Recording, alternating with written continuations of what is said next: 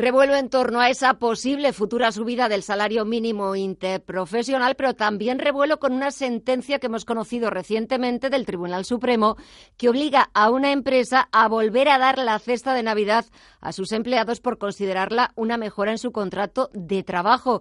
Y lo que nos hemos preguntado y vamos a preguntar la opinión de los expertos es si las cestas de Navidad, algo tan habitual, tan tradicional estos días, es un regalo voluntario por parte de la empresa con sus trabajadores o un derecho adquirido. Nos va a contestar Esther González, es profesora de EAE Business School. Esther, muy buenas tardes. Hola, muy buenas tardes. Esto de las cestas de Navidad, eh, después hablamos un poco de sus orígenes, pero a la hora de la tributación fiscal, ¿es un regalo voluntario por parte de la empresa? ¿Es un derecho adquirido por parte del trabajador? ¿Cómo hay que entender una cesta de Navidad? Pues según nos está diciendo el Tribunal Supremo, y aquí hay poca discusión posible, eh, realmente si hay una continuidad en el tiempo, hay una voluntad en el tiempo de una duración determinada, eh, es un derecho del trabajador, es forma parte de su salario, es un añadido a su salario y eso va a querer decir que no se va a poder quitar arbitrariamente, unilateralmente, sin haber hablado, por ejemplo, con los representantes de los trabajadores, y es decir, y en cuanto a tributación, pues eh, según una consulta vinculante, es, eh, es a, retribución en especie. Es verdad que la mayoría de las empresas es algo tan pequeño, tan eh, puntual en el año, tan simbólico que no se está aplicando, es muchas veces simbólico que ni siquiera en muchos casos aplica retención a, a, cuenta. Pero esta sentencia del Supremo lo que nos lleva a pensar es que muy probablemente vamos a tener que tributar por ella, aunque sea algo muy pequeñito. Claro, eh, eh, efectivamente. Sí, sí, no, no, perdona, no, que te iba, eh, iba a mencionar al hilo de lo que estás comentando, de esa sentencia del Tribunal Supremo sobre obligar a esa empresa a devolver la cesta de Navidad que había interrumpido durante unos años. Da la sensación de que las empresas tienen la obligación de dar esa cesta de Navidad si lo han hecho en años anteriores. Exactamente. Es decir, la sentencia del Supremo lo que está diciendo, si ha habido una continuidad en el tiempo, se ha dado durante una serie de años, es forma parte de un beneficio del trabajador, de una ventaja, y no se puede retirar unilateralmente. Es decir, que eh, las empresas que lo estén dando, pues lo tendrán que seguir dando. Evidentemente, si hay empresas que hace cuatro años dejaron de darlo y nadie lo ha reclamado, no olvidemos que las reclamaciones de cualquier derecho laboral vinculado a salario, en fijo, en especies, etcétera, prescriben al año. Entonces, ya no estaríamos a tiempo de decir, ah, pues entonces me si me lo quitaron hace cuatro años, me devuelvan la cesta.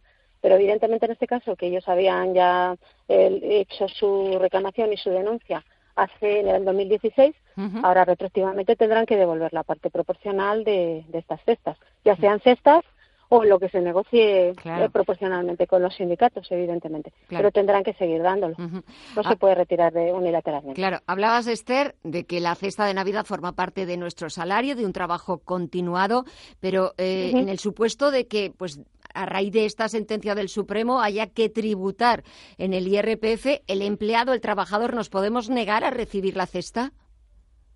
Hombre, entiendo que nos podemos negar. No, yo no la quiero.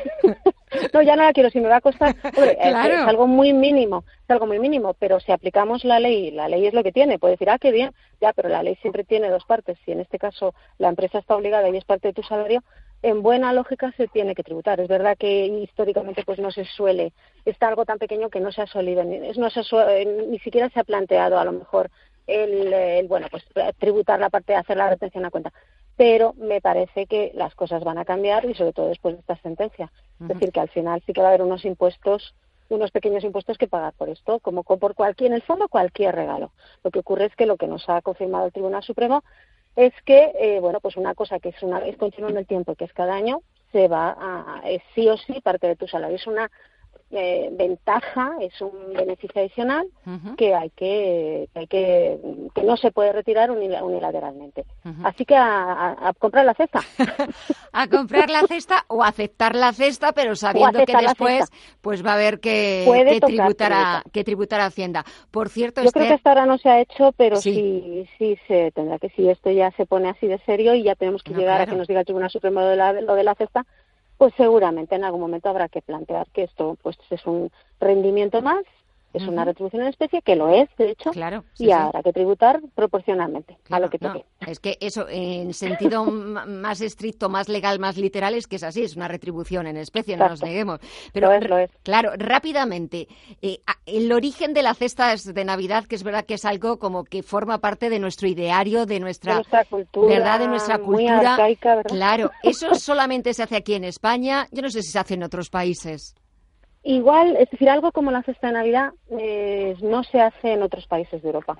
Yo, de hecho, he trabajado con muchos directivos extranjeros que se sorprendían mucho, pero que dicen, ah, y esto entonces se da todos los años y es Ah, y es así como nuestra obligación, por lo menos nuestra obligación moral, ya no legal, ahora es legal.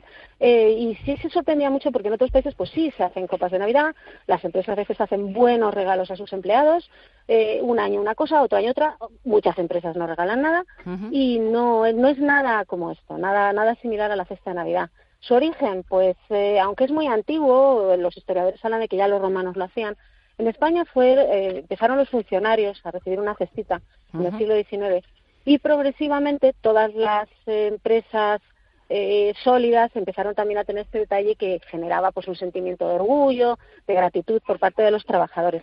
Lo curioso es que los funcionarios ya perdieron la cesta hace mucho, pero bueno, ahí está la tradición y tradición, como todas las tradiciones y muchas tradiciones, no lo olvidemos, las costumbres hacen leyes.